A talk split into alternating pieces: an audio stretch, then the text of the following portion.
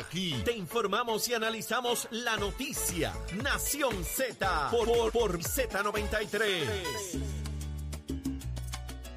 Regresamos con ustedes 6 y 35, 7 y 35 de la mañana, Nación Z, y está lista Carla Cristina con los titulares. Carla, está, parece que se han desestimado algunas, algunas querellas eh, que el FEI estaba trabajando. Así es, Jorge, buenos días para ti, para Eddie, para las personas que nos ven y nos escuchan a través de Z93. En efecto, el panel sobre el fiscal especial independiente archivó la querella presentada contra el alcalde de Santa Isabel, Rafael Burgos Santiago, por supuesta apropiación ilegal de material rocoso y de otra parte la adquisición de una plataforma tecnológica que habría servido de apoyo a los estudiantes para brindar educación a distancia ha estado estancada en el Departamento de Educación por más de un año. Esto debido a señalamientos de supuestas irregularidades en la adjudicación de la millonaria compra. Y por otro lado, en el mensaje especial que ofreció ayer, el presidente de la Cámara, Rafael Tatito Hernández, presentó un proyecto de ley que atiende una propuesta del gobernador Pedro Pierluisi para que los diversos permisos que exige el gobierno sean aprobados en 48 horas. Y en temas internacionales, el primer ministro de las Islas Vírgenes Británicas podría quedar en libertad bajo fianza de 500 mil dólares, a la espera de ser juzgado por cargos relacionados con una operación antinarcóticos de parte del gobierno de Estados Unidos. Este segmento es traído a ustedes por Toñito Auto. Cuando lo sumas todito, pagas menos con Toñito.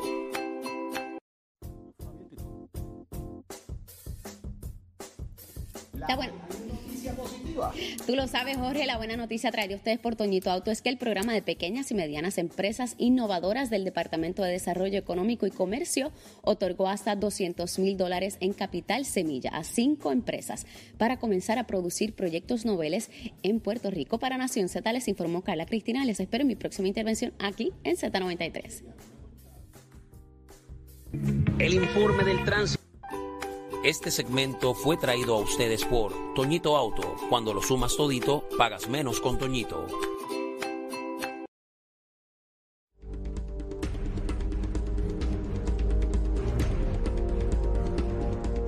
Ya vamos de frente al país, Puerto Rico, pero antes, antes, a la segunda llamada, la segunda llamada al 787-6220937. La segunda llamada, mire, se lleva dos boletos para este domingo, la función de regalo de Día de Madres de la obra de Norwil Fragoso en las cosas extraordinarias que va a ser este viernes, sábado y domingo en el Monero Café Teatro Ambar, allá en Caguas. Así que la segunda llamada se lleva dos boletos precisamente para este espectáculo, Las Cosas Extraordinarias de Norwil Fragoso, viernes, sábado y domingo en el Café Monero, Café Ambar. Los tickets, pues si usted quiere ir otro día, ¿verdad? En prticket.com o comunicándose al 787-303-0334 para que pase un ratito chévere allí en el Monero Café Ambar en el Centro de Bellas Artes de Cagua. Ya tú fuiste, no me llevaste. Fui por allí, tuvo lo más chévere y vuelvo. Todos estos días uno va por allí y la pasa bien. Así que, segunda llamada para que se lleve esos boletitos y participe por allí VIP este domingo de los eventos.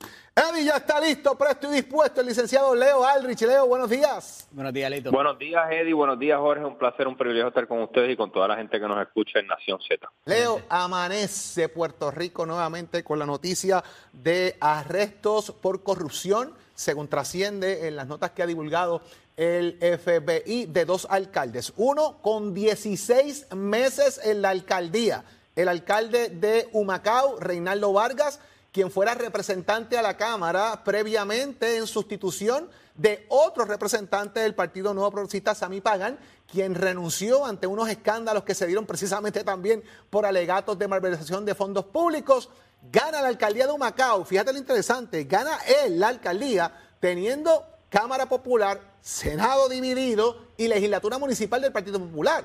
Así que en gran medida él tenía una responsabilidad, duró 16 meses en la poltrona y de paso el alcalde de Aguas Buenas también, que está inmiscuido en otro escándalo relacionado también a actos de corrupción. Ya van seis alcaldes y exalcaldes en los últimos meses, Leo. Creemos en la presunción de inocencia. Claro está, claro está, establecido. Bueno, lo que te puedo decir desde verdad, desde el ángulo de, abogado practicante en el Tribunal Federal en los procesos penales, el próximo paso en estos dos casos va a ser que tienen que ser presentados ante un magistrado. Hay dos tipos de jueces, los magistrados y los jueces de distrito. Los jueces de distrito son nominados por el presidente y confirmados por el Senado Federal. Los jueces magistrados son eh, designados por los jueces de distritos a su vez. Y esos jueces magistrados van a tener la oportunidad de examinar las alegaciones preliminares contra estos funcionarios les van a leer las acusaciones o, las imputaciones que hay en este momento, porque quizás no son no es un gran no es un, no es un indictment quizás todavía, eh, y le van a dar unas advertencias iniciales, ¿verdad? Derecho a permanecer callado, a que tiene derecho a, conseguir un abogado y todo eso. Eh, si no van acompañados de abogados en el día de hoy, potencialmente la Corte les asigna un abogado, sea del panel de abogados defensores o, del defensor público federal, y es muy probable que sea hoy o en la vista de fianza formal que se señale para una fecha posterior, se les provea la oportunidad de salir bajo fianza. Se establecen unas condiciones, por ejemplo, puede haber grillete o puede haber una consignación de fondos de 5 mil, 10 mil, 20 mil eh, dólares eh, en, la entrega de pasaporte. Hay una serie de condiciones que se pueden establecer para, para establecer la, la, fianza. Es muy probable que se les dé la fianza porque se evalúan dos, dos consideraciones principales en el foro federal en esa etapa, es riesgo de fuga y peligro para la comunidad. Estas personas, a pesar de que verdad enfrentan unas alegaciones muy serias, eh, pues no son eh, acusadas o imputadas de nada violento que pueda ser peligroso en ese sentido para la sociedad y muy probablemente eh, no, no representan un riesgo de fuga tampoco. Así que bajo esas dos consideraciones es muy probable que, como en otros casos que hemos visto de funcionarios imputados, se les provea la oportunidad de salir bajo fianza, que como ustedes saben en el Foro Federal no es un derecho absoluto como si lo es en Puerto Rico, eh, y pues entonces eh, allí, en este tipo de casos, es muy probable que sí les den la oportunidad de salir bajo fianza. Posterior a ello, va a haber una lectura de acusación, ¿verdad? Una lectura de acusación es, eh, se, le, se le lee el indictment y en ese caso el, abogado usualmente o la abogada dice, ya yo tuve la oportunidad de hablar y discutir los, las alegaciones contra mi cliente, hacemos una alegación de no culpable, eh, y nos reservamos cualquier asunto en derecho posteriormente. Eh, y luego empieza el proceso de verdad, el, intercambio de descubrimiento de pruebas. ese es el momento en que la fiscalía, que lleva tramando esto por, varios meses o años, eh, le, le, da toda la información que tiene a, a la defensa. Y ese proceso toma tiempo, especialmente en casos de cuello blanco, son expedientes voluminosos y toma tiempo, entonces entra una fase nueva que sería o negociar una alegación de culpabilidad o prepararse para ir a juicio, que es un derecho constitucional que nadie se lo puede quitar a nadie excepto la misma persona. Y aún ahí vemos que toma tiempo, lo hemos visto reflejado con otras figuras, Leo. Pero quería preguntarte, ¿qué es eso de darle mayor discreción a los jueces? ¿Con qué se come eso y por qué? Ah, bueno, te refieres a una, columna que, que, se publica hoy en el periódico El Nuevo Día de mi autoría. Así es. Mira, es que, es que, Eddie, yo pienso que, de hecho, ¿verdad? Por, por el, porque practico principalmente en el Tribunal Federal, los delitos tienen unos, unos, unos intervalos grandísimos. Por ejemplo, eh, digamos, un caso de ley de armas puede ser el caso de Rafi Pina, digamos, son de 0 años a 10 años. Puede ser desde probatoria hasta 10 años de prisión. En Puerto Rico las penas son fijas. Y me parece a mí que el caso de por, lo de, por ejemplo, Shirley Vera, me parece que se llama la, joven que fue convicta por jurado el martes, ese asesinato, eh, el jurado determinó que era un asesinato, eh, pero mm, son unas circunstancias muy distintas, muy diferentes a lo que pasó, digamos que con Jensen Medina. Y, y, yo pienso que no debería ser un one size fits all, no debería ser que son 99 años para ambos, porque las circunstancias son muy distintas. Por ejemplo, no, no nosotros como sociedad no pienso que debemos penalizar de la misma forma a una mujer que transporta droga porque es una mula y necesita el dinero para su familia, del mismo modo que el dueño del punto que lo hace, ¿verdad?, a través de codicia, avaricia. Eh, eh, el que roba por necesidad no es lo mismo que el que roba por codicia. Y ese tipo de, de, es el mismo delito, ¿verdad? Son los mismos elementos, pero no debería ser necesariamente la misma pena. Creo que los intervalos de la pena deberían variar en el Código Penal del 2004 los intervalos eran más amplios. En el Tribunal Federal, eh, en el Foro Federal, las penas son amplísimas, son, el intervalo varía muchísimo y es allí en la sentencia donde realmente se hace mucho del lawyering federal, de donde se hace el trabajo de abogado es en conseguir la mejor Pero si parecería que legislativamente, eh, Leo, eh, va en contrario, ¿verdad? Que, que, que, le dan más menos prerrogativas a los jueces, ¿por qué entonces sugerir que se le dé más discreción? No, no, esa, es mi opinión, ¿verdad? Ese es mi, mi planteamiento, mi, mi, mi, llamado es a que se considere que los jueces deberían tener más, más, más discreción a la hora de sentenciar. Esa, eh, la jueza del caso de Shirley Vera por ejemplo, no puede hacer nada. Le tiene que dar 129 años de cárcel, eh, no puede hacer nada, aunque ella piense que debería ser menos o aunque piense que debe ser más, ella está eh, obligada a darle eso por ley. Y yo creo que debería haber unos rangos, unos intervalos que la jueza pueda determinar en las circunstancias del, del crimen, las circunstancias de la persona. El Tribunal Supremo Federal ha dicho que cada sentencia debe ser individualizada eh, y, que, por ejemplo, se tomen en consideración diferentes factores que, que no necesariamente son iguales para todos. Eh, ese es mi llamado, esa es mi opinión, ese es mi planteamiento, eh, que, sean, que no sean penas fijas y que se mire otros modelos como, por ejemplo, el modelo federal en que un crimen puede conllevar, de nuevo, en el caso de, usemos el caso que está tan sonado de Rafi Pina, un caso de ley de armas, puede conllevar hasta 10 años de cárcel por un cargo o probatoria y queda a discreción del juez, claro, con una recomendación de la oficina de probatoria, con una recomendación de la guía de sentencia, pero me parece que debería haber mayor discreción para los jueces y que no sea solamente la fiscalía la que tenga la potestad y la discreción de determinar, mira, te voy a dar un atenuante o te voy a dar un, un, este, una tentativa, porque se hacen malabarismos jurídicos y matemáticos todos los días en las cortes de Puerto Rico para llegar a los resultados que, que se buscan. Eh, y creo que debería haber unos rangos, unos intervalos en cada, en cada delito penal.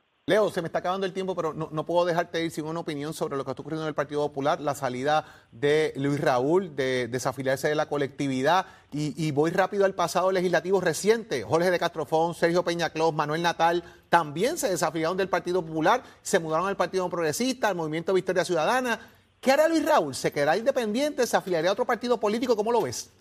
Yo creo que se queda independiente y sigue siendo un golpe durísimo al Partido Popular Democrático en momentos en que están sufriendo, están sangrando por la herida y me parece a mí que el presidente de la colectividad debió, me parece a mí, ¿verdad? Me parece que debió haber mediado un poco más para tratar de persuadirlo de, permanecer en la colectividad, no solo por eso, sino también por mantener la mayoría en la Cámara de Representantes. Ahora pasan de ser 26 representantes populares a 25, eh, ¿verdad? Me corriges tú, Eddie.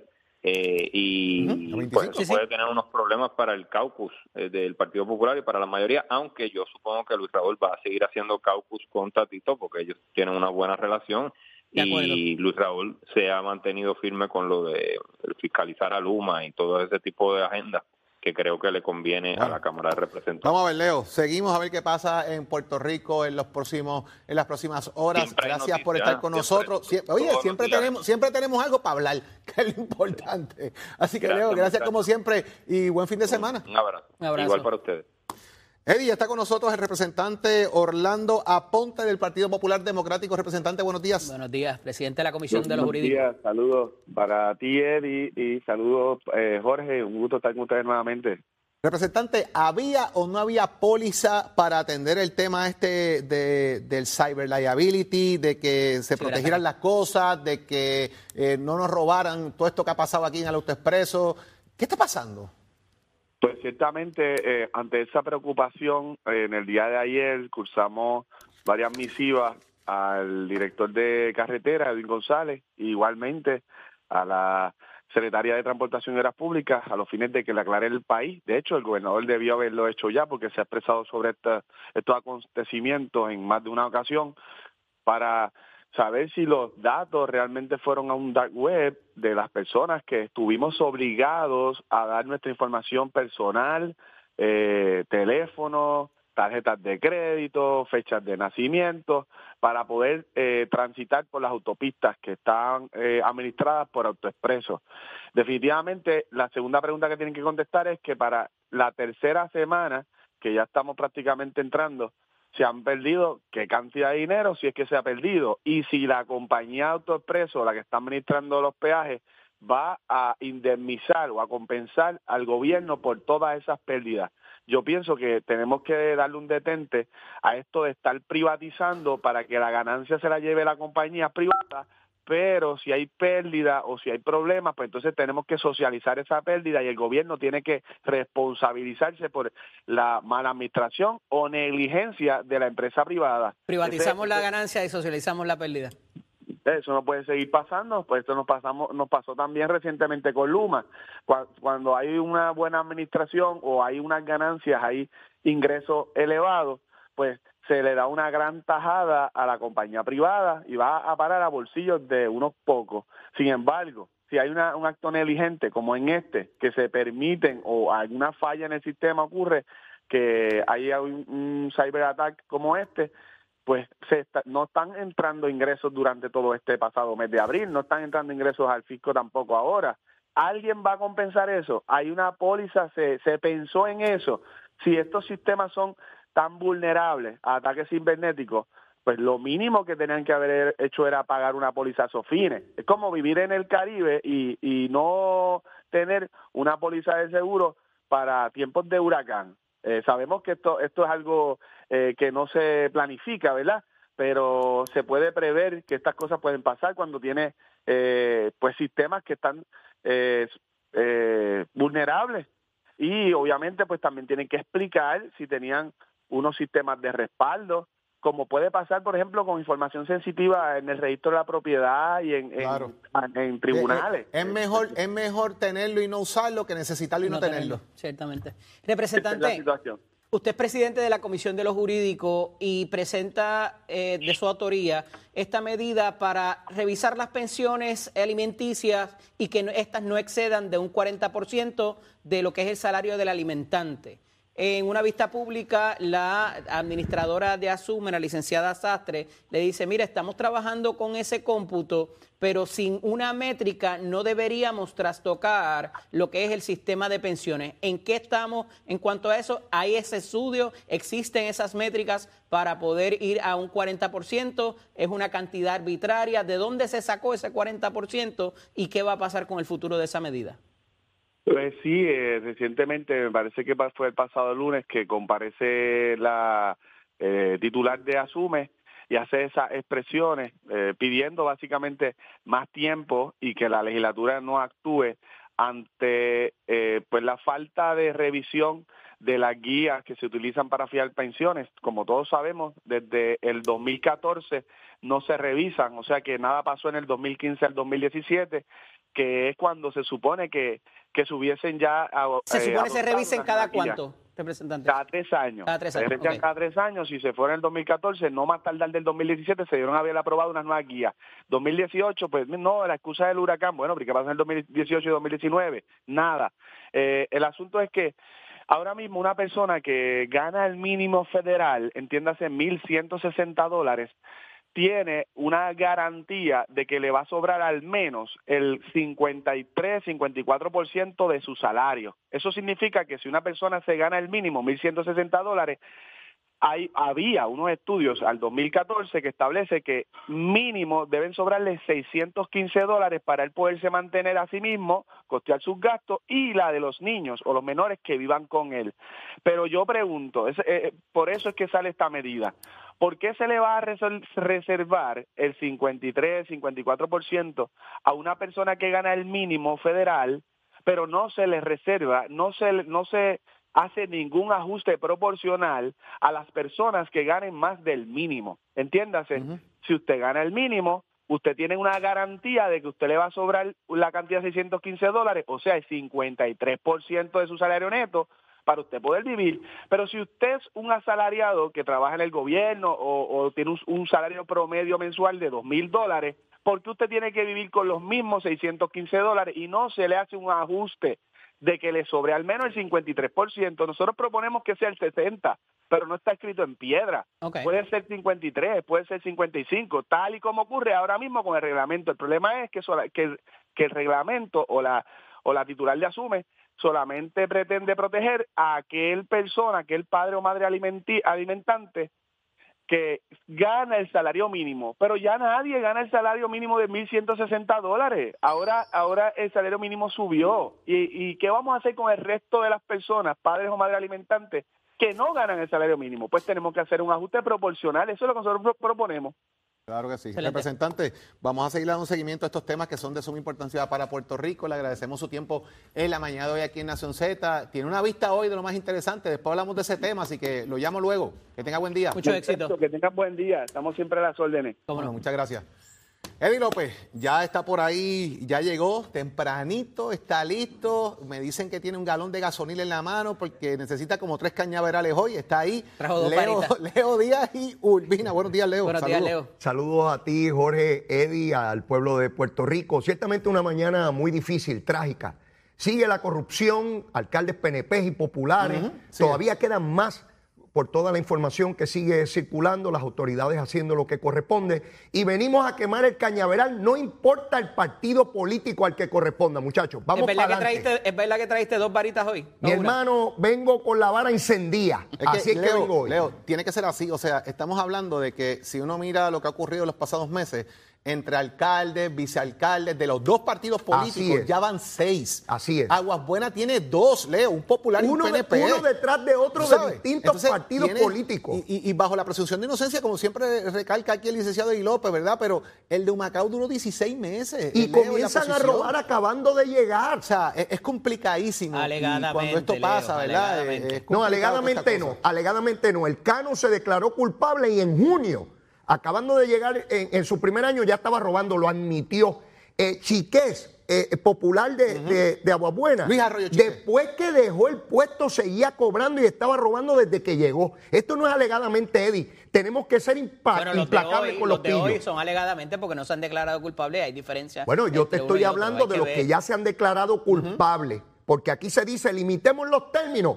Pero ¿a qué lo vamos a limitar? ¿A dos semanas si empiezan a robar tan pronto llegan? PNP y ah, populares. Ahí, está el problema, Leo. PNP y creo que eh, se ha perdido mucho de, todo esto, ¿verdad? Entonces hay quienes dicen, no, aquí hay que aumentar el salario porque entonces tienen mejor salario y nos roban. Usted no fue a lucrarse, usted fue a servirle al pueblo. El pillo roba, el pillo roba, no importa lo que gane. Si gana 100 mil, quieren ganar 300 mil. Así es el pillo. Lo que dijo Julián Nazario ahorita, hay que aprender a discernir también entre los candidatos a la hora de votar. Eso fue una expresión Pero ¿y cómo tú distingues eso si hay, hay, hay alcaldes de eso? Que yo jamás pensé que fueran a ser ladrones.